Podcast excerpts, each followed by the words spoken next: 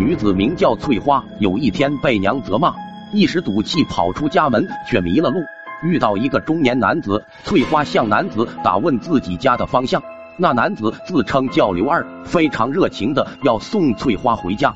谁知危险却在逼近他，刘二威胁他跟他走，翠花只得顺从。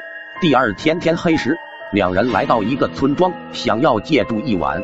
他狠狠往翠花脚上踹了一脚，恶狠狠地说：“不许乱说话！这家的男主人不在家，只有婆媳二人。”他们看翠花面容疲惫，心中不忍，便答应下来。刘二看主家只有婆媳两人，又见媳妇长得漂亮，便调戏她。媳妇非常生气，气愤之下要赶他们走。刘二赶紧道歉。这天深夜，刘二敲开窗子，爬进媳妇的房间。媳妇发觉。大声喊着：“婆婆过来救命！”他顺手抓起剪刀，就向刘二刺去。刘二恼羞成怒，夺过剪刀，疯狂的刺向媳妇。婆婆急了，抓住刘二胳膊就咬。刘二回身又将婆婆刺倒，杀了婆媳两人。刘二在房里翻找一遍，将值钱的东西塞进衣服，拖着翠花一路狂奔。天亮前住进了这家旅店。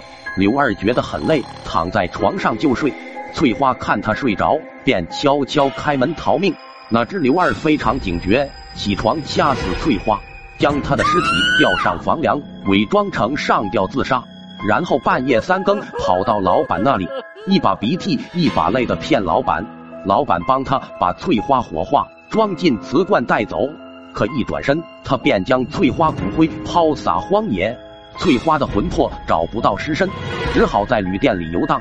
铁柱详细询问了刘二杀死婆媳的情况，对翠花说：“这间房子我租下，你等着我把凶手带来指认。”